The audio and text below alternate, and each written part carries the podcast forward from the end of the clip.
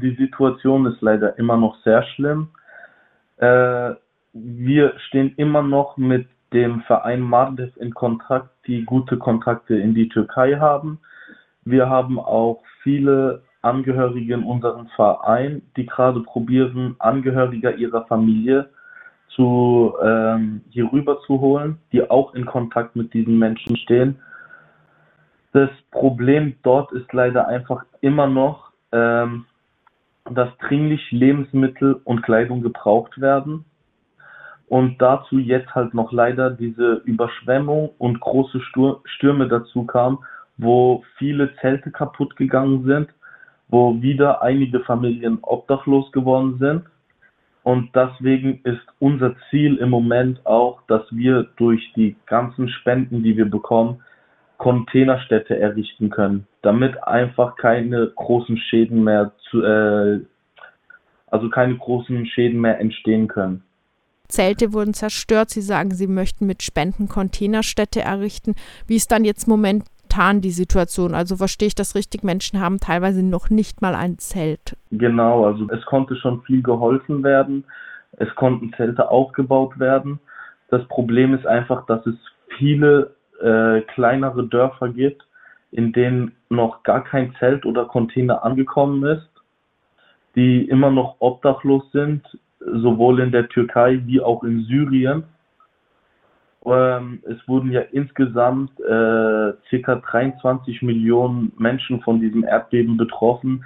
Daher ist es sehr schwer, direkt überall jedem Hilfe leisten zu können. Aber wir probieren auf jeden Fall mit dem Verein große Hilfe zu leisten. Und ähm, das Ziel von Mardev und auch der Kommission, wie unser Ziel ist es, mindestens 500 Container in die Türkei zu schicken und daraus hinaus auch vielleicht noch mehr.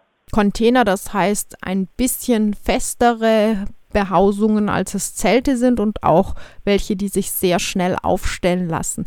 Bedeutet das, dass ähm, Sie nicht erwarten, dass die Regierung in absehbarer Zeit halbwegs akzeptable Unterkünfte für in Anführungszeichen ihre Leute zur Verfügung stellt? Die türkische Regierung hat uns zwar äh, in Aufsicht gestellt, Häuser zu bauen, aber die betroffenen Leute müssen sich prozentual daran beteiligen. Das Problem dabei liegt einfach, viele Menschen haben ihr ganzes Hab und Gut verloren und sind überhaupt nicht in der Lage dazu, sich zu beteiligen. Und daher sind diese Menschen einfach auf die Hilfen von Europa angewiesen. Ich habe auch gehört, dass äh, Menschen unterschiedlich bevorzugt werden beim Bau neuer Häuser durch die türkische Regierung, je nachdem, wie sie politisch stehen. Können Sie das bestätigen? Also genaue Bestätigung haben wir da jetzt leider auch noch nicht bekommen, weil einfach noch vieles im Hintergrund im Gange ist. Was ich auf jeden Fall sagen kann, von dem wir auch mitbekommen haben, ist einfach, es werden auf jeden Fall Unterschiede gemacht, aus welcher Region die Menschen kommen und ähm, zu welcher Kultur diese Menschen angehören. Es gibt viele kurdische Gebiete, die überhaupt keine Hilfe bekommen. Ähm, und der Staat auch verhindert, dass Hilfe in diesen Gebieten ankommt. Wie läuft gerade die Versorgung mit Hilfslieferungen, zum Beispiel von Nahrung, warmer Kleidung oder angemessener Kleidung jetzt inzwischen, äh, Hygieneartikeln, Medikamenten vielleicht, also solchen wichtigen Dingen. Sind die Leute damit halbwegs versorgt inzwischen oder gibt es da immer noch Notlagen? Also in diesem Punkt ist die Situation deutlich besser wie zu Beginn. Aber es gibt immer noch ähm, viele Menschen, die von dieser Hilfe leider nichts abbekommen, weil auch dort wieder das Problem ist. Es werden ähm, Organisationen gegründet, äh, Hilfsaktionen gestartet, Projekte gestartet, um einfach die Hilfen organisiert zu verteilen, aber man wird in vielen Punkten daran gehindert. Es gab also natürlich sind schon viele Hilfsgüter durchgekommen, wo man einfach ein bisschen tricksen musste, aber man ist auf jeden Fall durchgekommen. Ich persönlich habe auch Familienangehörige, die es geschafft haben, in die Türkei rüberzugehen und Hilfsgüter zu verteilen. Und daher hat sich dort schon mal die Situation auf jeden Fall gebessert. Aber es ist leider nicht in großem Ausmaß etwas vorhanden. Es wird immer schwieriger auch an Nahrungsmittel ranzukommen oder an Hygieneartikel ranzukommen. Im Staat selber werden auch die ganzen Artikel immer teurer und die Menschen haben einfach nicht mehr das Budget oder allgemein finanzielle Lage, sich das alles leisten zu können. Es gab dann auch die Furcht, dass ähm, eine, einige Wochen nach dem Erdbeben sich Infektionskrankheiten ausbreiten könnten, zum Beispiel durch verschmutztes Wasser. Wie hat sich das entwickelt?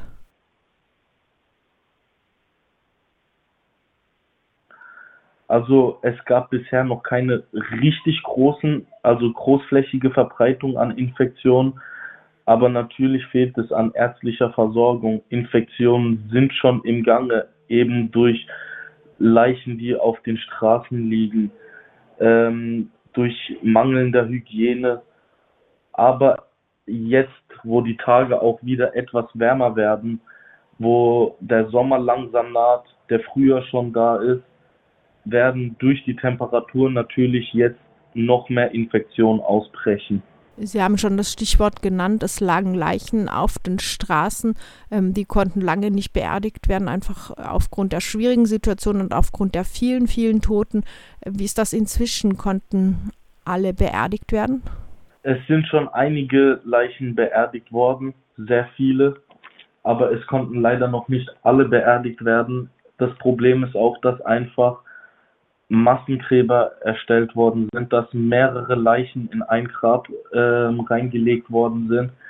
Viele Familienangehörigen äh, suchen bis heute noch äh, also ihre Angehörigen, wo vermutet wird, dass die Menschen auch unter den Trümmern gestorben sind und einfach weggebracht worden sind die Menschen wissen nicht, wo genau ihre Angehörigen liegen, in welchen Gräbern ihre Angehörigen liegen und das führt natürlich auch wieder zu starken psychischen Schäden der Menschen dort. Ja, wir haben es äh, vorhin schon in, kurz angesprochen, aber vielleicht nochmal insgesamt betrachtet. Wie nehmen Sie das Verhalten der türkischen Regierung gegenüber den Erdbebenopfern zurzeit wahr? Also die Regierung ist klar überfordert mit der Situation. Äh, es gibt immer wieder Nachbeben. Erst vor ein paar Wochen gab es wieder ein stärkeres Nachbeben. Es hört nicht auf. Dazu kamen jetzt noch die ganzen starken Unwetter, die Überflutung. Und da ist auf jeden Fall die Regierung, äh, Regierung überfordert. Natürlich kommt es dazu, dass Minderheiten benachteiligt werden oder sogar gar keine Hilfe bekommen, wie ich es auch vorhin schon angesprochen habe. Ähm, für die Regierung geht es einfach darum, seine Macht zu zeigen und äh, sich stark zu präsentieren, obwohl sie stark überfordert sind. Und somit kommt es dann auch zu diesen äh, Benachteiligungen an Minderheiten oder an kleineren Dörfern. Viele freiwillige Organisationen wurden auch verhindert, ihre Aktivitäten in den kleineren Dörfern oder Städten fortzuführen. Und der Staat hat auch einen Treuhändler bestellt, der entscheidet, wann geholfen werden soll oder wann nicht. In welcher Form setzt der Staat das dann durch, wenn Hilfsorganisationen nicht mehr helfen dürfen? Die Hilfsorganisationen werden an bestimmte Städte oder Orte hingeschickt und dort zugeteilt. Und wenn dort die Arbeit erledigt ist, werden sie meistens wieder zurück nach Hause geschickt. Und gar nicht die Möglichkeit gewährt, in kleinere Dörfer oder Städte zu kommen, um dort zu helfen. Das heißt, diese kleineren Städte und Dörfer bleiben dann einfach ohne Hilfe. Oder kommt da dann irgendwie ein Ersatz, eine Hilfsorganisation, die der Regierung besser passt? Also dazu kann ich jetzt zu 100 Prozent keine genaue Antwort geben. Was ich jetzt zum Beispiel auch mitbekommen habe, es wurden ganz am Anfang des Erdbebens auch Straßenblockaden aufgebaut an bestimmten Orten, dass einfach keine Hilfsgüter durchkommen. Die Hilfsgüter wurden aufgehalten und was auch sehr oft passiert ist, dass an äh, Hilfsgüter abgefangen worden sind, äh, eine türkische Flagge draufgesetzt worden ist oder von einer türkischen Hilfsorganisation wie zum Beispiel AFA draufgeklebt worden ist, um in der Öffentlichkeit zu zeigen, der Staat ist da und der Staat hilft, obwohl diese Hilfen aus Europa kamen. Ja, bei dieser schwierigen Situation sehen einige keine andere Möglichkeit, als das Land zu verlassen. Die deutsche Regierung hat schon länger angekündigt, dass es für Erdbebengeschädigte mit Angehörigen in Deutschland eine einfache, unbürokratische Möglichkeit geben soll, nach Deutschland zu kommen. Und Sie haben ja vorhin auch gesagt, dass es auch in Ihrer Gemeinde Menschen gibt, die versuchen, ihre Angehörigen zu holen. Wie klappt das bisher? Also natürlich ist diese Aktion besser wie keine. Aber leider war es überhaupt nicht ausreichend. Ähm, vor den Erdbeben durfte man auch Angehörige nach Deutschland einladen und für eine bestimmte Zeit äh, hier zu halten, um Urlaub zu machen oder einfach äh, Familienangehörige in Deutschland zu besuchen. Und das Einzige, was sich daran jetzt geändert hat, was wir auch selber merken, ist, dass diese Regeln einfach geschwächt worden sind, dass die Anträge schneller durchgehen wie davor, aber die Leute dürfen auch nur auf dreimonatigen Aufenthalt, äh, also werden nur darauf begrenzt, drei Monate sich hier bei uns aufzuhalten. Aber wie soll es denn bitte schön danach weitergehen? Sollen sie jetzt nach drei Monaten wieder zurückgehen, wo sie wieder nichts haben. Und da liegt dann einfach das Problem, dass viele Menschen, die dort unten in den Gebieten leben, einfach sagen, nein, dann bleibe ich gleich hier und versuche mir etwas Neues aufzubauen, wie drei Monate weg zu sein und wieder dort anzufangen, von dort ich weggegangen bin. Die Angehörigen in Deutschland müssen ja dann auch eine Verpflichtungserklärung abgeben. Das heißt, sie müssen für also sich verpflichten, für alle aufkommenden Kosten aufzukommen, zum Beispiel auch für Gesundheitskosten, die ja eventuell sehr hoch sind. Können das die Menschen überhaupt riskieren?